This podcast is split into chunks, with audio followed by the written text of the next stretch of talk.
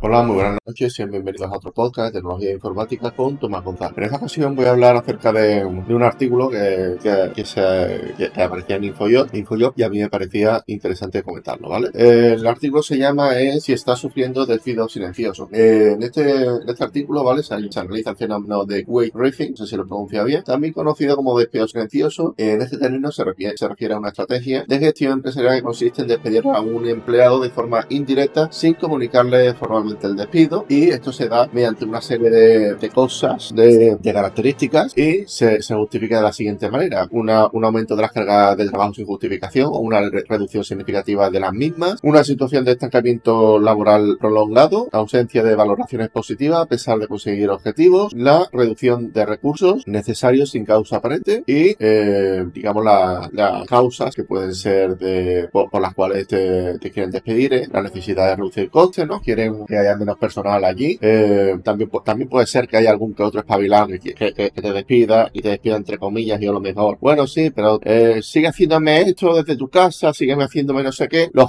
los hay, los hay. También satisfacción del empresario con el rendimiento del empleado, también puede ser. Hay, hay empresarios que, dicen de que tú, tú vas a, nivel a, velocidad crucero mientras que ellos buscan otro tipo de velocidad. La existencia de un conflicto laboral, es decir, por, porque la, empresa no, no, le, no le interesa tenerte allí por razón y las consecuencias del despido silencioso para los, empleados afectados son el estrés y ansiedad, la pérdida de confianza en sí mismos, la dificultad para encontrar un nuevo empleo y, digamos, en el artículo habla de, digamos, de que, de, que hay que analizar la situación, recopilar pruebas de lo mismo, si no, si no es cosa tuya, etcétera. Hablar, sería interesante que hablaras con tu jefe, oye, mira, eh, mira que hace tiempo que, estoy viendo esto raro, sería, sería importante de que habláramos de este tema, qué expectativas de futuro tiene, etcétera. Y si, si, la cosa está mal, puedes buscar un nuevo empleo. Pues nada, hasta aquí he comentado más o menos este, esto es un resumen de, de si está sufriendo despido silencioso. Espero que os haya gustado, que haya sido entretenido y sin más me despido. Un saludo y hasta la próxima. Chao.